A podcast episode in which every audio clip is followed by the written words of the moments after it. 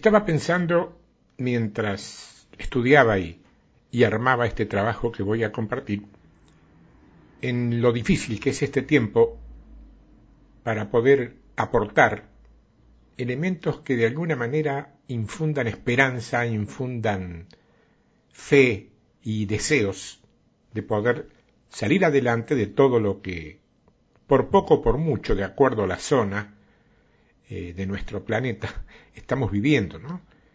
Y hay un texto, me encontré con un texto en el libro del profeta Ezequiel, que ya compartí en otra ocasión hace mucho tiempo, pero obviamente hoy tiene un tratamiento desde otro ángulo totalmente distinto, y es un texto que tiene directa connotación actual, como de alguna manera sucede con casi todo el contexto bíblico, ¿no?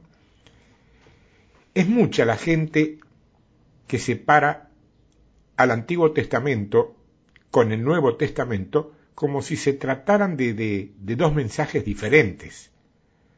Pero claro, se olvidan que cuando Pablo le dice a Timoteo que toda la escritura es apta para enseñar, para redarguir y para instruir en justicia, no se está refiriendo precisamente al Nuevo Testamento, que en todo caso recién allí se estaba escribiendo, sino a toda la palabra. A toda la palabra. Son historias literales, principios espirituales, mancomunados en una misma escritura. Concretamente, son historias literales que encierran principios espirituales, que tienen que ser revelados por la presencia del Espíritu Santo en la vida de la persona que los lee.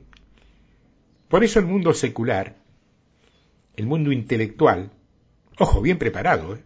y muy bien capacitado para, para todo lo que en el mundo se reconoce como alta capacidad, el alto contenido intelectual de una persona a veces no, no le permite ni siquiera poder discernir lo que realmente la escritura, la palabra de Dios, la Biblia, significa.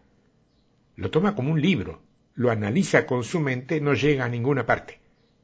Porque son historias literales que no siempre son demasiado espectaculares, pero que encierran principios espirituales y a esos principios solamente los podés ver por revelación del Espíritu Santo, de otro modo no. Y yo quiero que prestes atención a esto que voy a compartir, al detalle, verso por verso, y lo que en cada caso, cada uno de esos versos, nos va dejando. El libro de Ezequiel, capítulo 37. Y quiero comenzar desde el verso 1. Resucitados de verdad, se llama esto. La mano de Jehová vino sobre mí y me llevó en el espíritu de Jehová y me puso en medio de un valle que estaba lleno de huesos. Vos sabés que la mano de Jehová aquí representa la presencia, la unción de Dios, mientras que el valle lleno de huesos simboliza una época de crisis, de necesidad casi casi como la que estamos viviendo hoy.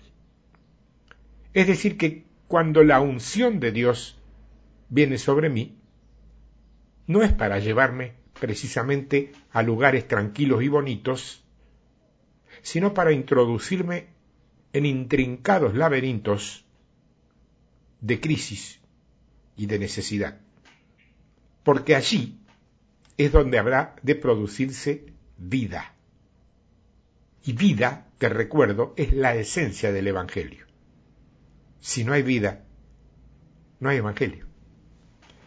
Y dice el verso 2, y me hizo pasar cerca de ellos, de los huesos, por todo en derredor, y he aquí que eran muchísimos sobre la faz del campo, y por cierto, secos en gran manera. Vos sabés que este verso entre otras cosas que vos quieras y puedas encontrar, nos está mostrando que no podemos de ninguna manera quedarnos con las apariencias o sea, con lo que vemos con nuestros ojos naturales. Muy por el contrario, en cada cosa deberemos buscar qué es lo que exactamente tiene Dios para nosotros. Y lo que Dios tiene para nosotros, créeme que nunca o casi nunca está a la vista. Nunca o casi nunca está a la vista. Siempre lo que Dios tiene para nosotros demanda el mínimo esfuerzo de buscarlo para poder hallarlo. Y dice el verso 3, y me dijo, Hijo de hombre, ¿vivirán esos huesos? Y dije, Señor Jehová, tú lo sabes. Vos sabés que esto, a mí, me ha hecho aprender algo muy específico y concreto. Cuando Dios me hace una pregunta, no está buscando información. ¿Entendiste? Cuando Dios me hace una pregunta o te hace a vos una pregunta, no está buscando información. Él lo sabe todo. Dios sabe todo. Lo que está haciendo cuando te hace una pregunta es tomarte un examen. Entonces, es aquí donde deberemos tener muy especial cuidado en lo que vamos a responder. Porque no podemos darle a Dios cualquier respuesta como, como para cumplir. Y dice el verso 4, me dijo entonces, profetiza sobre esos huesos y diles, huesos secos, oíd palabra de Jehová. Ridículo, ridículo, porque esta sería la expresión eh, lógica que podría escaparse de, de, de, de cualquier hombre o de cualquier mujer racional que fuera testigo de, una escena así, ¿no?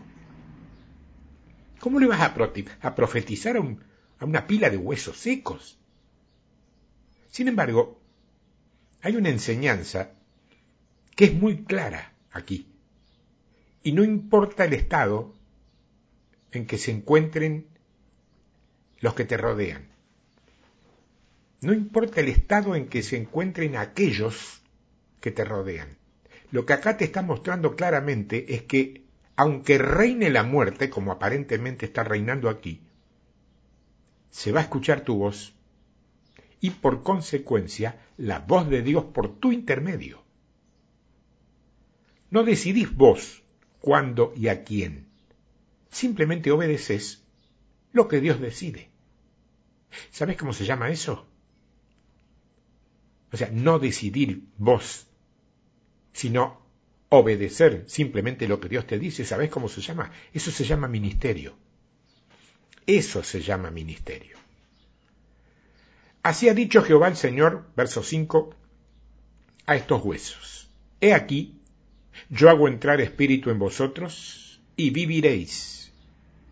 Claro, fíjate que no dice algo así como, a mí se me antoja que estos huesos tomen vida y después zápate abracadabra, eureka, ya están vivos, aleluya, gloria a Dios, wow. No, no. No, no, no dice eso. Dice que tiene que hacer entrar el espíritu para que vivan. Esto significa que hay una verdad que es tan clara y contundente que no vas a necesitar que nadie te la explique. Donde hay espíritu, hay vida. Donde hay espíritu, hay vida. Y dice el verso, 5, verso 6, perdón. Y pondré tendones sobre vosotros, y haréis subir sobre vosotros carne, y os cubriré de piel, y pondré en vosotros espíritu, y viviréis. Y sabréis que yo soy Jehová. Pues sabéis que aparentemente este verso, además de delinearte a vos en lo natural, que habrás de darle fisonomía estética a esos huesos, además de vida y de reiterarte esto último, además de darte vida y de reiterarte esto último, te deja en claro, otro principio importante.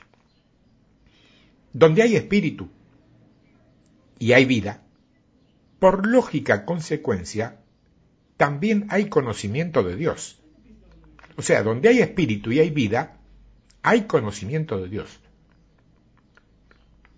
Y dice el verso 7, profeticé pues, como me fue mandado, y hubo un ruido mientras yo profetizaba, y he aquí un temblor, y los huesos se juntaron cada hueso con su hueso. Pues sabes que a veces cometemos el error grave ¿eh? de naturalizar a Dios. Lo naturalizamos, lo llevamos a la, a la esfera de lo natural, de lo terrenal, de lo humano. Escúchame, Dios es sobrenatural. ¿Por qué? Porque está por sobre la naturaleza. Él está por encima de la naturaleza, no pertenece a la naturaleza, no forma parte de la naturaleza, que es lo que nos quiere hacer creer cierta parte de cierta tendencia alternativa que en algún momento tuvo mucho éxito, mucho auge. Dios es sobrenatural.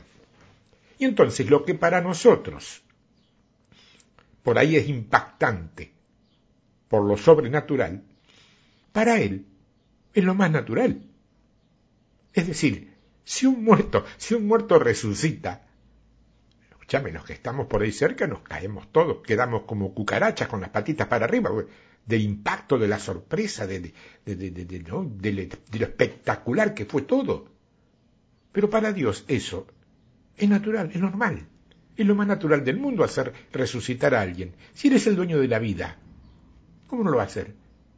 Entonces el principio aquí es básico en torno a esto. Cuando nosotros declaramos la palabra con fe y con autoridad, Él se mueve. Cuando nosotros declaramos la palabra con fe y con autoridad, Él se mueve. Y cuando Él se mueve, no hay hombre que pueda predecir qué es lo que va a hacer, y mucho menos cómo lo va a hacer. Dios es soberano.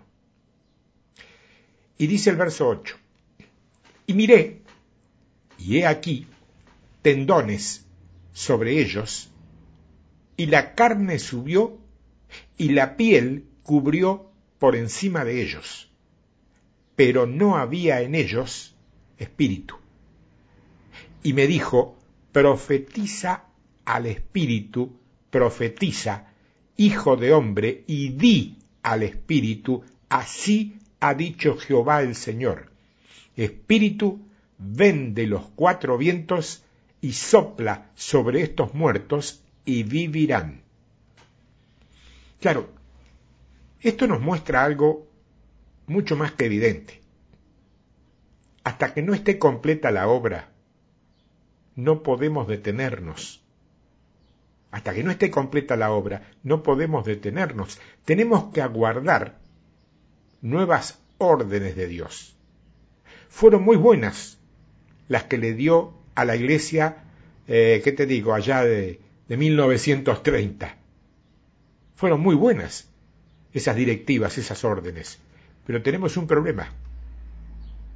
Ahora estamos en el año 2020. Creo que ha pasado un tiempo, ¿no? Y dice finalmente el verso 10. Y profeticé como me había mandado, y entró espíritu en ellos, y vivieron y estuvieron sobre sus pies. Un ejército grande en extremo. ¿Sabes una cosa? Dios quiere hacer en este tiempo, justamente en este tiempo, donde todo parece bambolearse y estar a punto de venirse todo al piso, donde nadie sabe de dónde agarrarse para estar seguro, donde hay tanta, justamente, tanta inseguridad externa e interna, donde nadie sabe qué va a pasar, donde nadie, nadie puede decir yo tengo la seguridad, nadie tiene la seguridad de nada. Bueno, en este tiempo Dios quiere hacer de nosotros gente guerrera. Vos sabés que a Dios le agrada la guerra. Ojo, no me malinterpretes. Dios es espíritu. Dios es espíritu. Por lo tanto, estoy hablando de guerra en ese ámbito. De guerra en el mundo del espíritu, no la humana. A la guerra humana no creo que, que la quiera nadie. Pero la del espíritu sí porque es necesaria. Aunque hayas estado en algún lugar que te hayan dicho, no, pero esas son exageraciones. Cuando un ministro del Señor te dice algo que la palabra dice, que es una exageración, a mí me parece que al ministro le falta un hervor para terminar su cocción como ministro, me parece. Vos sabés que Dios siempre tiene estrategias de cómo pelear una guerra espiritual, de cómo ganar una batalla de esas. O sea, de cómo conquistar nuestro terreno. Dios siempre le habla a gente que desea pelear, que desea ir al frente de batalla y tomar los que les pertenece. Dios es un Dios guerrero. Por eso es que se hace llamar Jehová de los ejércitos. ¿Lo has leído? Y también se hace llamar varón de guerra. No es casual eso. No es un invento de un autor que quiere vender más libros colocando palabras rimbombantes. Lo hizo escribir él mismo a eso. Jehová de los ejércitos, varón de guerra. Eh, varón que me escuchás. Yo sé que te han presionado para que cambies tu carácter, para que seas menos rústico, menos bruto, para que no seas grosero, lo cual me parece bien. Pero cuidado, Dios no te cambia tu carácter cuando te convertiste, lo santifica. Y no se pretende de vos, varón, que me escuchás, una mariposa escuálida que no se sabe muy bien de dónde y cómo mirarla. Lo que se pretende de vos es que seas varón, masculino, ciento por ciento, como debes ser, y que te guste la guerra, en este caso la guerra espiritual, porque sos vos el que te tenés que poner la armadura y salir a pelear por tu casa primero y por la zona que te dé el Señor después. Ese es el mandato. No que haya mayoría de mujeres en los grupos cristianos. ¿No te preguntaste por qué? Y porque al hombre le parece que ser cristiano es medio como, como afeminarse. Eso le enseñaron. Dios nunca dijo eso. ¿Por qué crees que Jesús era afeminado? Ni se te ocurra. Claro, cuando le desparramó la mesa a los cambistas, muy afeminados, ¿sí? Cuando le decía raza de víbora, generación de hipócritas a los fariseos, muy afeminado era así. Te han vendido un Jesús de estampita, que no es el real. Vos querés saber cuál es el real. Lee la Biblia. Lee los evangelios, ahí lo tenés. No en lo que te dijeron, en lo que dice ahí. Ahí lo tenés. A Dios le agrada pelear porque es la única manera de conquistar nuestro territorio. Es verdad, nos hemos cansado de, de, de, escribir y de repetir esa frase tan remanida de Dios es amor, Dios trae paz. Son reales, son ciertas, pero Dios dice, me encanta el amor y me agrada la paz, pero también quiero formar un pueblo guerrero que vaya al frente de batalla, porque ya te he dicho que no es tu fuerza ni es tu espada, sino mi espíritu guerrero, el que estará en vos para que ganes la batalla. Por tanto, anímate, ponete mi armadura y marcha al frente que yo pelearé por vos. Eso dice. Porque es la única manera en que Dios va a darte victoria en todas las áreas de tu vida. Dios dice, mañana yo pelearé por vos, pero vos vas a ir al frente en mi nombre. Yo te daré la fuerza. Te diré cómo tenés que pelear. Y hasta te diré cómo tenés que ganar. Pero al frente, en mi nombre, tenés que tomar vos la decisión de ir. No yo. Vos tenés que ir a poner la cara. Aunque te la rompan, vos tenés que ir a poner la cara. Acá, sentado y aguardando que yo lo haga todo, ni sueñes que vas a conseguir algo. Yo estoy morando en vos. Y si vos no vas, yo no puedo ir. Es una paráfrasis. No está escrito que Dios lo haya dicho así. Pero si vos lees lo que Dios dice, es esto. Esto te está diciendo. No importa lo que te enseñaron. Esto es lo que él dice. Te diría que Dios es hasta excéntrico para la guerra, porque a veces, fíjate que se le antoja que, que cantando vos vas a ganar una batalla. Cantando, ¿eh? Y sabe una cosa, sorpresa, cantando la ganas.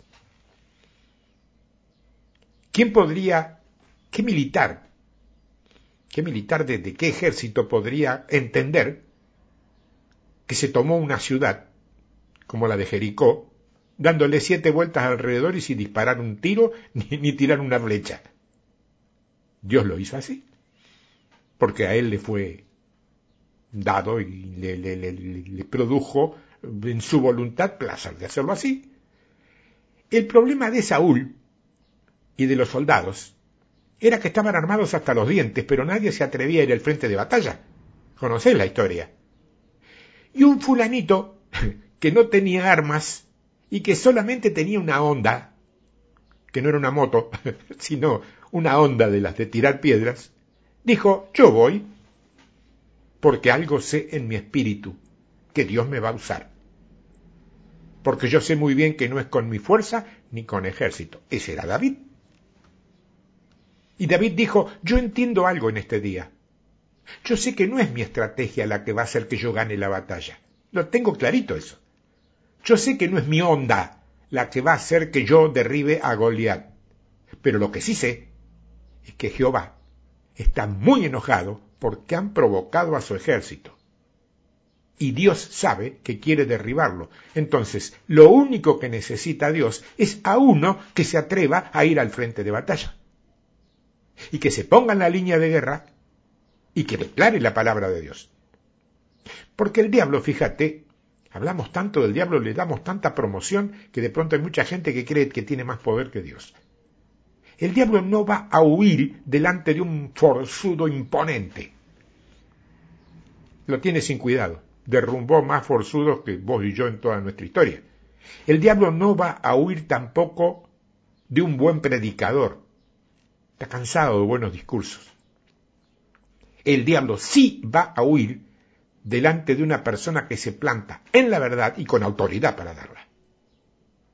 Porque Jesús se le plantó en el desierto en una tremenda debilidad física, pero le declaró la palabra y el diablo no tuvo nada que hacer. Porque cuando un hombre que conoce la verdad se planta en esa verdad, la verdad lo hace libre. Y lo que sabía David, precisamente, era la verdad. Y entonces, ¿qué dijo David? Dijo, mm, Jehová me dará las aves de los cielos, Jehová me dará las bestias del campo, y hoy vos, Goliat, vas a caer delante de mí. Esa es la verdad que yo he escuchado, y en esa verdad vengo.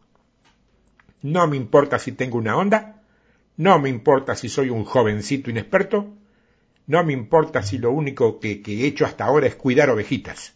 Lo único que yo sé, hoy, Goliat, grandote incrédulo, que vos has provocado a Dios y Dios hoy peleará por mí. Eso dijo. ¿Verdad que dicho así suena distinto, no? Pero no me fui para nada del texto, ¿eh? Lo podés comprobar con tu Biblia. ¿Tenés tu Biblia allí? ¿No la tenés? Acércate a un creyente y pedile prestada a un. Es verdad. Comprobalo. Eso dijo.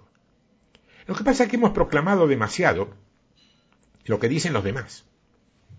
Hemos hablado mucho de lo que dice el vecino, de lo que dice el amigo, de lo que dicen las circunstancias y de lo que dice el problema que tenemos. Pero Dios a mí me dice que yo hable la verdad. Porque frente a la verdad el diablo no puede resistir. Porque dijo Jesús, conoceréis la verdad, y la verdad, o el conocimiento de la verdad, os hará libres. Claro, hay una gran diferencia entre la realidad y la verdad. La realidad, fíjate, no siempre es la verdad. Que estás enfermo o enferma, esa puede ser tu realidad. Pero la verdad dice que por la llaga de Jesús has sido sanada o sanado y punto. A otra cosa. Esa es la verdad. Que vos estés desempleado, sin trabajo, y que andes por consecuencia sin dinero, y que lo poco que tenés no te alcanza ni para comer, es tu realidad. Pero la verdad te dice que Jehová es tu pastor y que nada, nada, nada te faltará. Y que Él suplirá todas las cosas conforme a su riqueza en gloria. Así que mi querido amigo, mi querida amiga, es hora que vos vayas pensando, a ver, si te quedas en la realidad o te plantás en la verdad. Yo te propongo esto último. Tomalo o déjalo. A mí no me molesta que no me no obedezcas lo que yo te digo. El problema es que el que lo dijo no soy yo, yo lo repito. Hago de pregonero, ese es mi trabajo. Somos pregoneros, somos heraldos. ¿Sabes lo que era un heraldo? Un muchachito sin importancia, sin valor propio, que iba con un papel que le daba el rey. Cuando llegaba a un lugar, abría el papel, el rollo, y leía lo que el rey le había mandado que dijera. Ese es un heraldo. Somos heraldos. ¿Vos sos dueño de darle importancia a lo que el heraldo dice o no? Pero ten en cuenta que lo que el heraldo dice no dice lo que se le ocurre a él. Al menos un buen heraldo. Dice lo que le dijo el rey que dijera.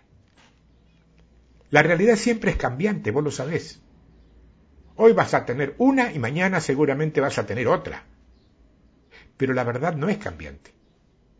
La verdad permanece para siempre.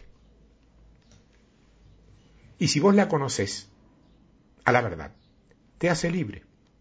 Pero atención, no te equivoques. Si bien es cierto que la verdad es lo que nos hace libre, porque así dice el texto, lo real, lo práctico y lo concreto es que es el conocimiento de esa verdad lo que consigue esa libertad. Porque fíjate que sin conocimiento podríamos andar años y años girando en derredor de esa verdad y no llegar a tocarla nunca. Y de ese modo, ¿qué te digo? Jamás llegaríamos a ser libres. Dice la escritura que Ezequiel, un hombre como vos y yo, ¿eh?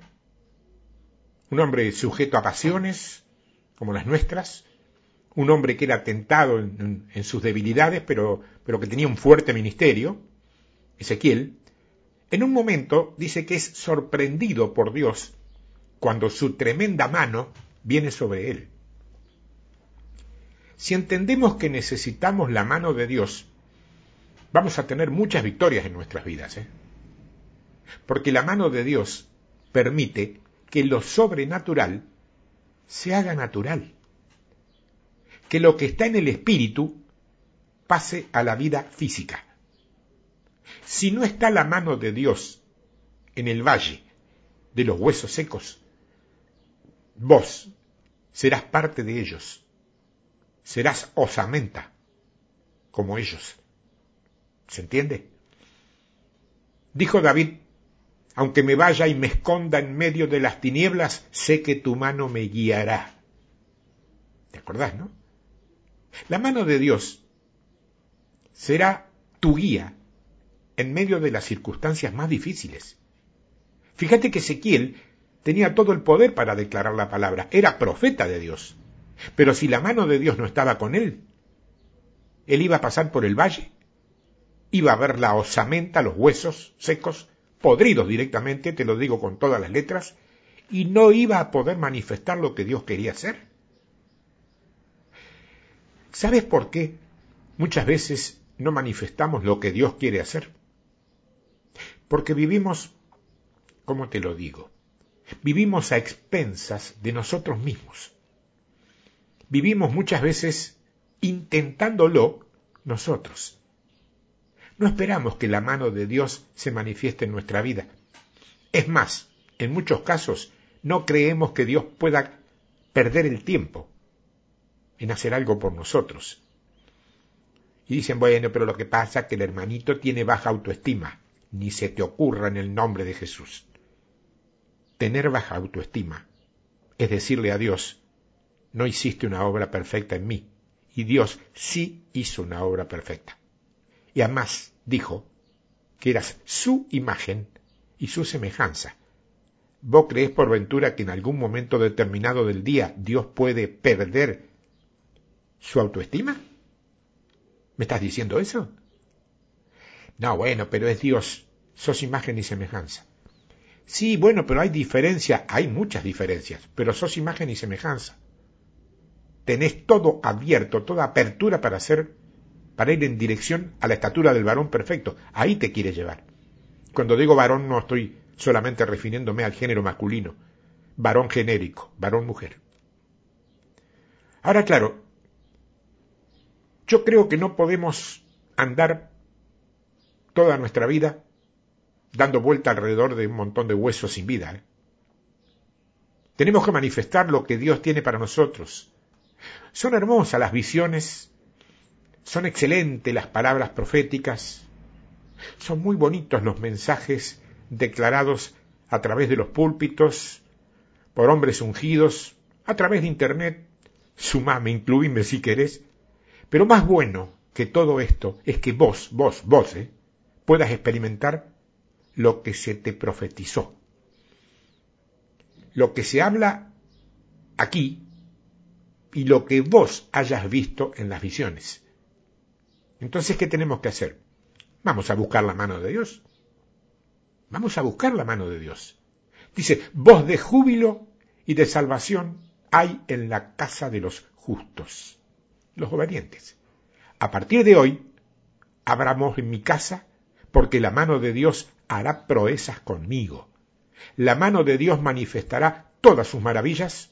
La mano de Dios es sublime, por tanto no moriré, no seré parte del valle, viviré y contaré las obras de Jehová.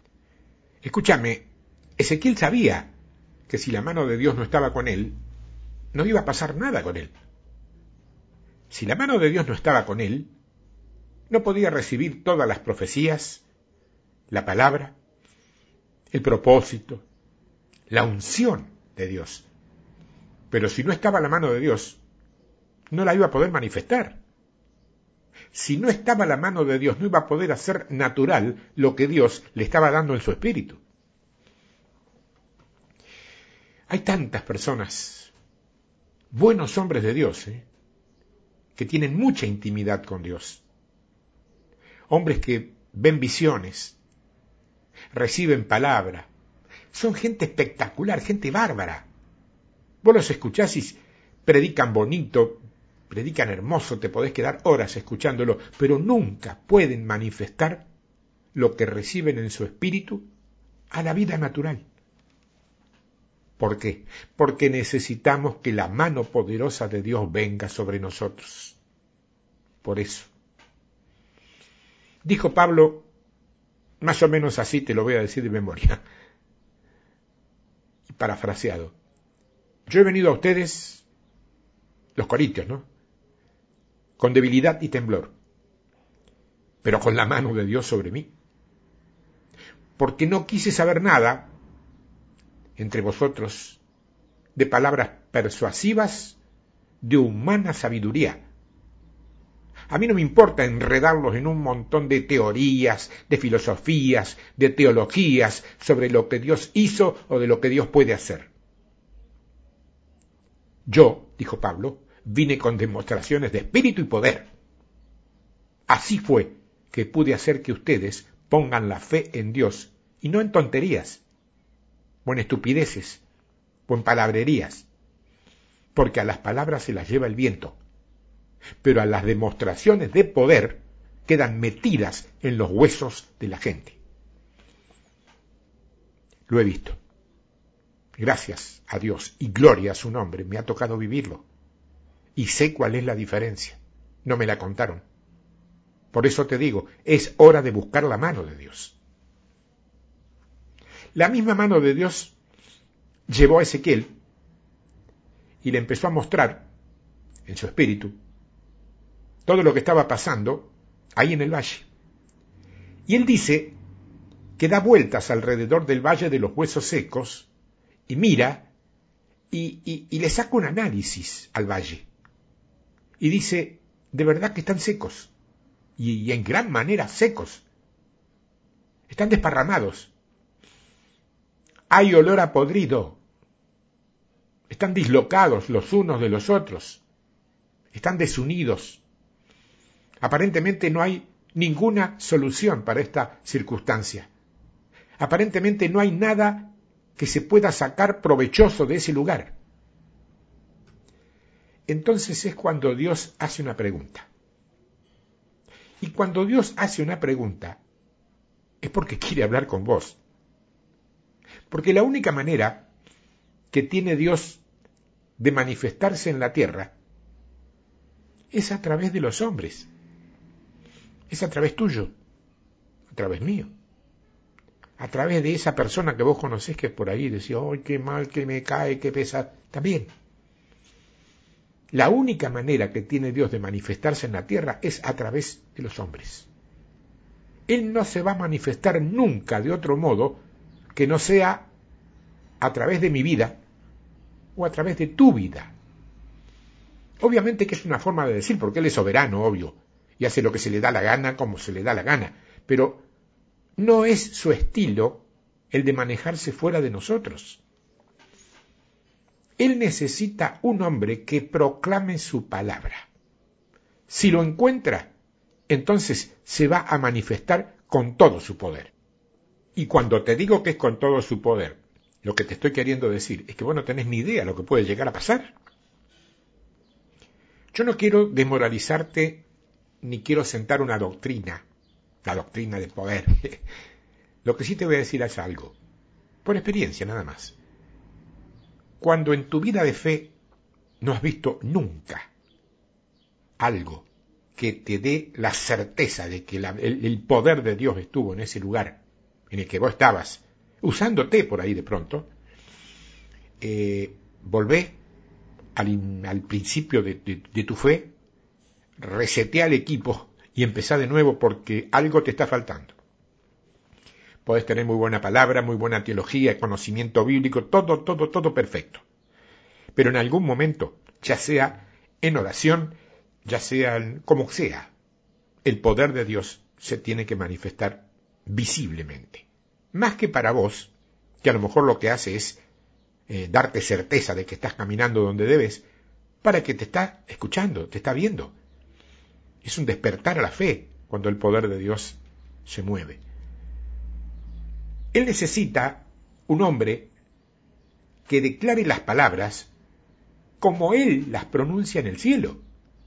O sea, Dios se agrada del hombre que declara las palabras que Él dice a pesar de lo que ese hombre pueda estar viendo con sus ojos naturales.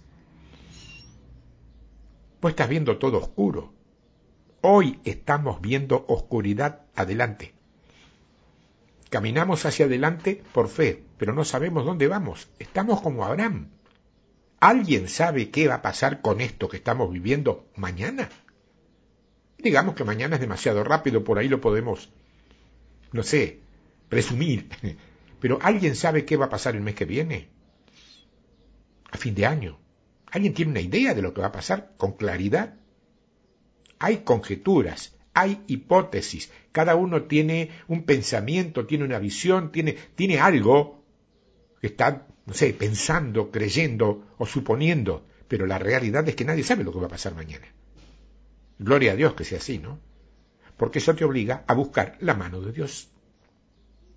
Entonces él se encara con Ezequiel y le pregunta, fíjate, ¿vivirán estos huesos? Y quiero repetirte algo para que no se te olvide. Dios, cuando pregunta, no pregunta por ignorancia, ni para que vos le informes. Él ya conoce la información. Cuando Dios te pregunta, lo hace porque es la única manera que tiene para manifestarse a través tuyo. Porque si Él pregunta y vos respondés, vos le estás dando lugar para que Él pueda manifestarse. Yo recuerdo un tema algo personal, pero viene justo aquí, que ya lo he contado ya otra, en otra oportunidad, ¿no? me tocó estar predicando en una pequeña iglesia de no menos de 40 miembros, una cosa así chiquita, cuyos encargados tenían la, mujer, la esposa del, del, encargado, no era pastor, el encargado, tenía a su papá, un ex militar de casi 90 años, iba a las reuniones, se sentaba, escuchaba, pero nunca lo habían podido convencer que el Evangelio era para él también. Él estaba más allá de eso, era muy, muy hombre, militar con toda la fuerza y todo. La noche que yo me tocó ir a mí, que te digo que de la gente que habían invitado yo era el, más perequilito, eh, me fue también a escuchar como a todos los demás. Me escuchó, yo no me acuerdo de qué hablé, pero una cosa totalmente nada fuera de lo común, pero en un momento determinado el Espíritu Santo me llevó a decir algo desde el púlpito que no es usual. No es usual por la forma. Aquí en Argentina se usa la expresión, no sé en tu patria si eso te ofende, perdóname, aquí se usa como algo, eh, digamos, callejero, pero no desde un púlpito, imagínate, un púlpito santo como... Yo dije que ser creyente no era fácil, que había burlas, hablé un poco de eso al final. Y dije, en un momento dado, por inspiraciones, hay que ser muy macho para ser creyente. Y después hice el llamado, calcular, iglesia de 40 miembros, cuatro o cinco personas nuevas habría lo sumo. Cuando hice el llamado pasaron dos. Y pasó este hombre. Para mí no fue ninguna sorpresa, era una persona más, yo no sabía la historia. ¿Sabes qué le tocó el corazón y lo dobló? Que yo dije que había que ser muy macho para ser creyente. Y él era, él se sentía así.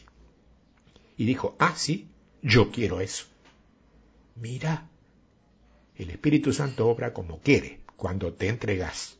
Y pasan cosas así, y, y vos, que aparentemente sos la estrellita, sos nada más que un pobre y anónimo testigo del poder de Dios manifestado. ¿Vivirán estos huesos? Si yo le contesto a Dios, no, ¿qué van a vivir si esto está requete muerto? Mirá, está recontraseco, padre. Encima todo desparramado. Mirá, una clavícula por acá, unas costillas por allá, una rodilla acá, un pedazo de cráneo por otro. No, ¿cómo va a vivir esto? Esto no puede sobrevivir. Son un montón de huesos secos. Y encima están comidos por los buitres, los gusanos. ¿Cómo van a vivir? Esa es la realidad. Puedo haber visto resucitar muertos y lo creo. Puedo haber oído y también creído testimonios sobre resurrecciones, pero estaba todo el cuerpo entero. Pero acá ni siquiera carne ha quedado. ¿Cómo va a vivir esto? Entonces aquí es donde Dios me dice, bueno, entonces volvete a tu casa. Otro día será. Wow. En cambio Ezequiel no dice eso. Ezequiel dice, y, escucha, y están secos en gran manera, pero, pero vivirán estos huesos, le vuelve a repetir él, ¿eh? Ah, no sé, tú lo sabes, le dice. Acordate, Dios no busca información. Dios busca que yo le dé lugar a Él, para Él poder operar, a través mío. Mis ojos ven que es imposible que esos huesos vivan. A mí me parece que esto no puede salir adelante, no puede cambiar, nunca se ha visto. La mayoría de las veces Dios hará que yo pase por lugares donde otros no han visto una solución favorable, donde vos mismo te sentís en un bache metido en el medio de un montón de huesos desparramados, donde reina la misma muerte que se te ríe carcajadas y te dice, mira, no solamente los maté, sino que también les quité toda la carne y desparramé todos los huesos. Acá no tenés nada que hacer, has llegado tarde. Esto es irreversible. Eso te dice la muerte. ¿Le vas a creer? ¿Vivirán estos huesos? te repite. Y él dice, Ezequiel, Tú lo sabes. Vos, Señor, lo sabes. Yo no sé si esto va a ser o no, pero vos lo sabes. Porque yo sé que sabes algo que yo todavía no puedo ver con mis ojos naturales. Yo sé que vos sabes algo que nadie me lo informó, nadie me lo enseñó. Fui a un seminario muy completo en teología, pero esto no me lo enseñaron. Yo sé que vos sabes algo diferente a lo que yo siento. Porque yo siento que están secos. Y los veo secos. ¿eh? en gran manera. Veo que todas las puertas están cerradas. Veo que mi ministerio está frenado. Estoy viendo que no hay salida para nada. Estoy viendo que la pandemia sigue, se lleva vidas y nadie puede pararla. Si viene Dios, nadie sabe cómo Él permite que muera tanta gente. Nadie sabe si viene de Dios, si viene del diablo. Pues si viene de Dios, te repito, ¿cómo permite Él que pase esto? Pero si viene del diablo, ¿por qué no lo podemos frenar? He orado, Señor, he ayunado, he buscado, he intentado todas las posibilidades, pero ¿qué es lo que sabes vos, oh Dios mío, acerca de esta situación? Eso es lo que cuenta. Porque el hombre no vive por lo que tiene, vive por lo que sabe y por lo que recibe de parte de Dios. Por eso vive. No vive por lo que tiene. Y lo que cuenta en medio del valle no es lo que a vos te parece, ni lo que vos estás sintiendo, así como tampoco lo que vos estás viendo. Porque será tu realidad esa, pero no es la verdad. La verdad es lo que dice Dios. Él dijo, yo soy la verdad. Y después dijo, si vos conocés lo que yo digo, vas a ser libre. Así fue. La realidad, la realidad no siempre te va a sacar adelante. La realidad no te va a desatar, al menos no siempre. La realidad, déjame que te diga, te va a hacer llorar delante de ese valle de huesos secos. Te va a hacer gemir delante de la osamenta, de los huesos podridos. Te va a hacer hasta perder la orientación de profeta. Te va a sacar de los propósitos que Dios tiene para tu vida porque Dios no llama a hombres o a mujeres que se manejan por lo que les parece. Porque dice el proverbio, hay camino que al hombre le parece derecho, pero no te acuerdas cómo, cómo termina. Ese es el problema. ¿Cuántos aquí, de ustedes, eh, tendrán valles de huesos secos, donde solamente reina la muerte, donde solamente está reinando el olor a podrido, la osamenta, donde vos sentís que solamente hay decepción. Toda separación, todas las divisiones juntas. No hay ni siquiera un rastro de vida. Ya ni los buitres se acercan a comer un poco de carne porque están muertos, están pelados y están resecos en gran manera. ¿Cuántos de ustedes tienen una realidad así? ¿Cuántos habrá en este día cualquiera sea el día que me estás escuchando, que tienen valle de huesos y que hace tiempo que están llorando porque Dios, Dios les está preguntando, ¿vivirán estos huesos? ¿Crees que lo lograrás? ¿Llegarás a solucionar este problema? ¿Se te abrirá esta puerta? Porque Dios siempre te lo va a preguntar. ¿eh? Dios no obrará en una persona que es a ver, sordomuda espiritual. Jamás hará algo con quien no le hable. Él quiere hacer a través de seres humanos, no de máquinas.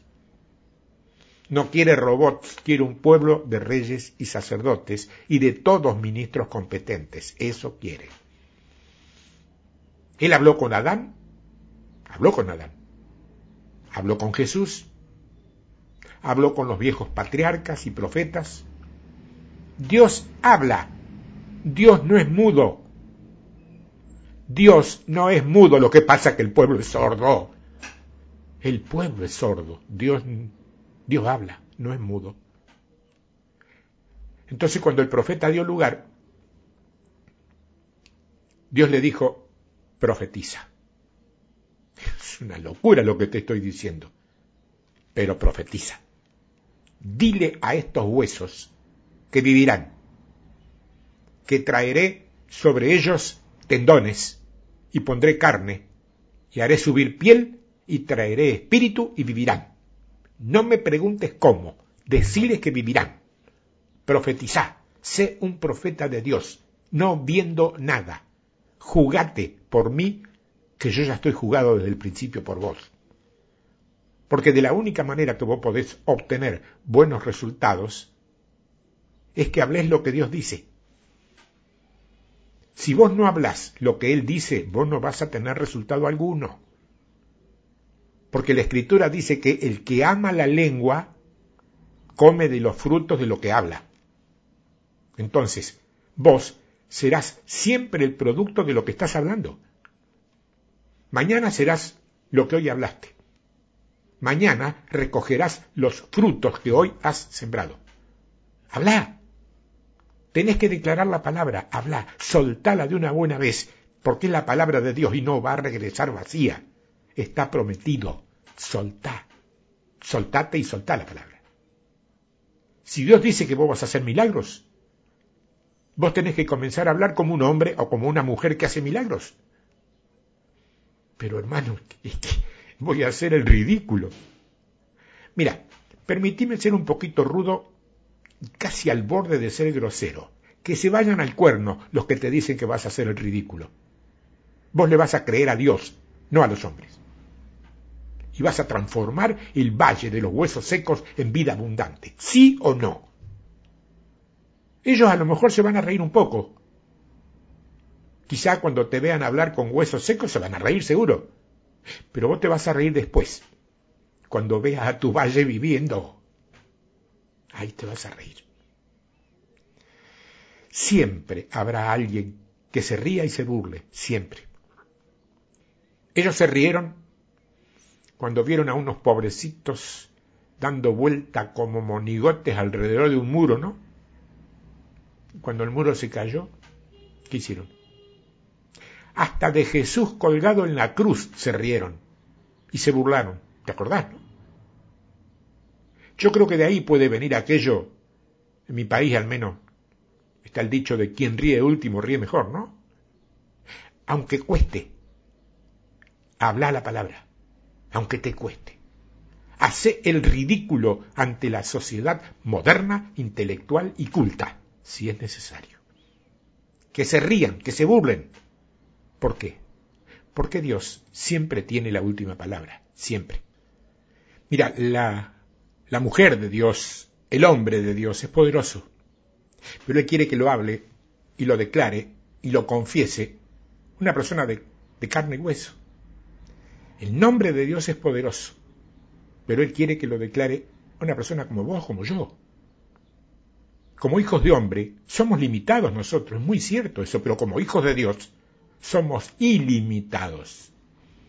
Dios le habla a Ezequiel y le dice, hijo de hombre, sé que estás limitado, pero no te olvides que eres mi hijo. Wow. Como hijo de hombre vos sos limitado. Mujer, como hija de hombre sos limitada, pero como hija de Dios sos ilimitada, no tenés límites. Porque tus límites están en Dios y Dios no los tienes eterno. Por eso, dice Dios, si hablas como hombre, o como mujer, vas a tener mucho que perder. Pero si hablas como mi hija o como mi hijo, vas a tener mucho por ganar, mucho por transformar y muchas cosas buenas por contar. Profetiza. Habla con autoridad delante de tus propias circunstancias. Sé profeta de tu propia vida. Marcate un destino y habla por él. Vos sos lo que sos. Háblalo. Nadie te lo va a regalar, ¿eh?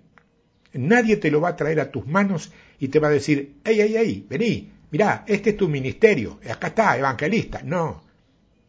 Ahora lo pongo en vos al ministerio, llévatelo, es una plumita, ahora te aterriza en la cabeza. No, no funcionan así estas cosas. Si vos no lo haces, nadie lo va a hacer por vos. Pero habla lo que Dios dice que tenés que hablar. Dios le dijo a Ezequiel, dile a estos huesos, Así ha dicho Jehová, habla en mi nombre, diles que yo digo lo que digo. Si no les hablas lo que yo digo, nada sucederá. Y él comenzó a hablar. Así ha dicho Jehová, huesos, ustedes vivirán. Ahora sube sobre ustedes, sube sobre ustedes piel, tendones y carne, y espíritu viene. Y cuando él empezó a hablar, algo comenzó a temblar y los huesos comenzaron a unirse.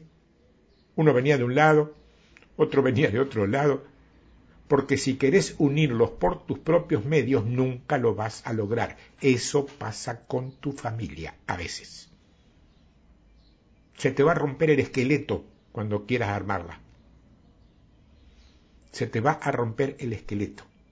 Hay personas que se pasan toda la vida armando esqueletos y cuando parece que los están terminando, se le derrumban los primeros y vuelta a empezar otra vez. Mirando para abajo y acomodando cadáveres, nunca vas a lograrlo. Parate y escucha a Dios, porque el único que puede transformar ese valle de huesos secos que tenés es Dios. Parate y escucha a Dios. Dios no te mandó a unir huesos, Dios no te mandó a andar llorando por los rincones tratando de pegar pequeños huesitos con pegamento de infantiles de edad escolar. Y no es solo esto. Dios va a hacer un ejército con los huesos secos, porque Él los va a unir. No se trata solamente que los va a hacer vivir, Él va a hacer un ejército con ellos. Porque Ezequiel, fíjate que pensó que simplemente iban a vivir con la mejor de la fe, pero cuando se pusieron de pie eran un ejército. Dios te va a transformar a vos en un general, porque a partir de hoy vas a comenzar a pelear y a recuperar todo lo que te pertenece, todo, ¿eh? Porque Dios hace las cosas simples. Profetiza la palabra y vas a ganar. Jesús, fíjate, fue al desierto y habló solamente lo que estaba escrito. Punto. Nada más que eso. Porque frente a la verdad, el diablo no puede decir absolutamente nada. Hablale la realidad y el diablo te va a sacudir a muerte y a discutir todo. Te la va a torcer a esa realidad tanto como pueda y te la va a dar vuelta para acá y para allá y te va a decir, en mi campo es que estamos peleando. Y es cierto. Ahora, si le hablas la verdad, el diablo no va a saber qué hacer. Porque ante la verdad tiene derrota, nada más. Habla la verdad ante tus puertas que están cerradas todavía. Habla la verdad frente a esta pandemia. Habla la verdad frente a tu familia no creyente. Habla la verdad ante tu desempleo. Habla la verdad frente a tu ministerio. Es que Dios no me usa no se me da. ¿Será que esto no es para mí? Basta, basta, habla la verdad. ¿Qué dijo Dios? ¿Que vos sos un o un evangelista, por ejemplo? Entonces habla como un evangelista. Respalda y sujetate a esa palabra. Ese es el principio básico de la sujeción, no las intenciones de ciertos ministros que se arrogan el derecho de decir por vos cuándo tenés que tener intimidad con tu mujer y cuándo no. No, eso no es sujeción, tiene otro nombre. Eso es manipulación y abuso espiritual. Es hora de que llamemos las cosas por su nombre. Jehová es mi pastor y nada me faltará. Esa es mi verdad, nada me faltará. El diablo frente a la verdad nada puede hacer. ¿eh? No le quedan respuestas. No hay salida para él cuando alguien habla la verdad. Porque la verdad abre un campo. Cuando vos hablas la verdad lo pones a Jesucristo por delante.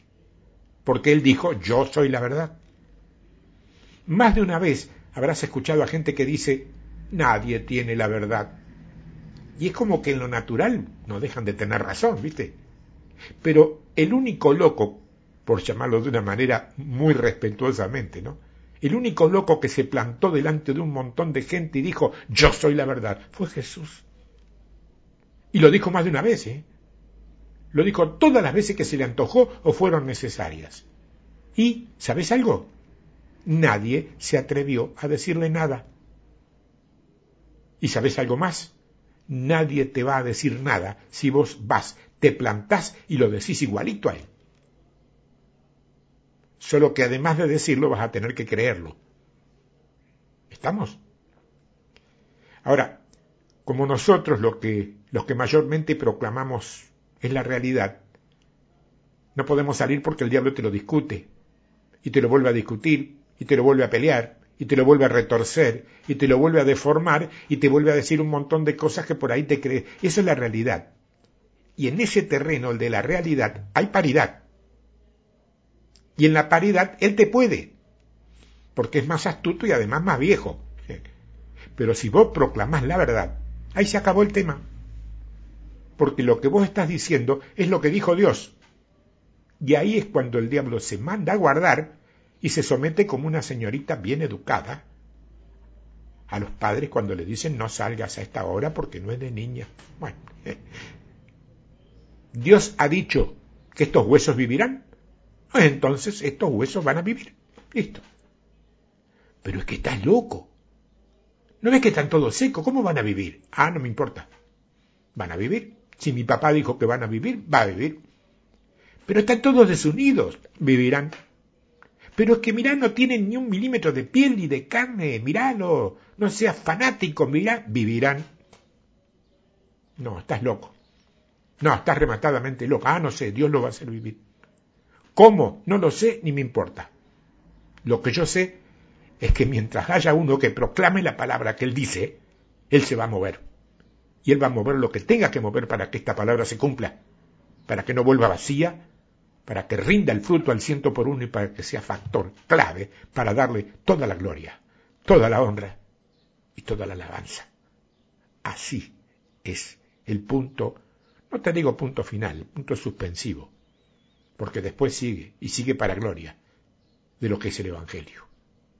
Toda la gloria, toda la honra y toda la alabanza para el que te dijo que ya ganaste.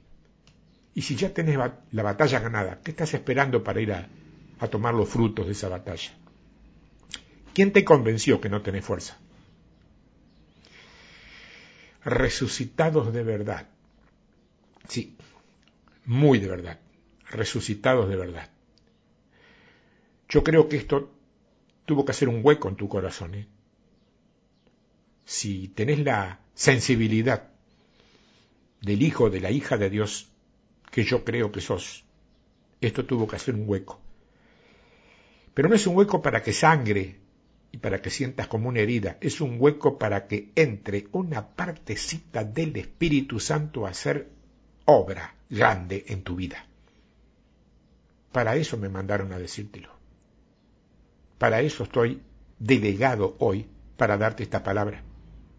Porque la palabra de Dios nunca vuelve vacía. Y hoy soy yo el mensajero, mañana puede ser otro. Mañana puede ser vos misma, la mensajera, la que repita esto, creyéndolo, ¿eh? Primero créelo, ponelo por obra en tu vida, después repetilo. No tengo derecho a autor, no tengo copyright de esto. Viene del cielo. Yo soy nada más que un mensajero. ¿Vos vas a ser otra? una mensajera. ¿La vas a llevar? ¿Vos vas a ser un mensajero? ¿Lo vas a llevar? Faltan hombres. Faltan hombres. Lo que pasa que los religiosos, no te digo que faltan religiosos, faltan hombres. Hombres y mujeres.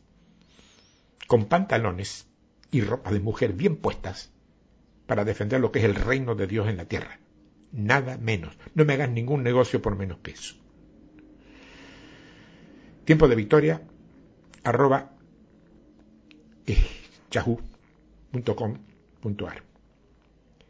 Tiempo de victoria arroba gmail.com son mis correos. Creo que esto tiene que haber hecho algo en tu vida. Si querés me lo contás. Si no querés, no, no hay obligación. Pero lo que te pido en el nombre del Señor, pone por obra esto. Porque para vos, era para vos. ¿eh?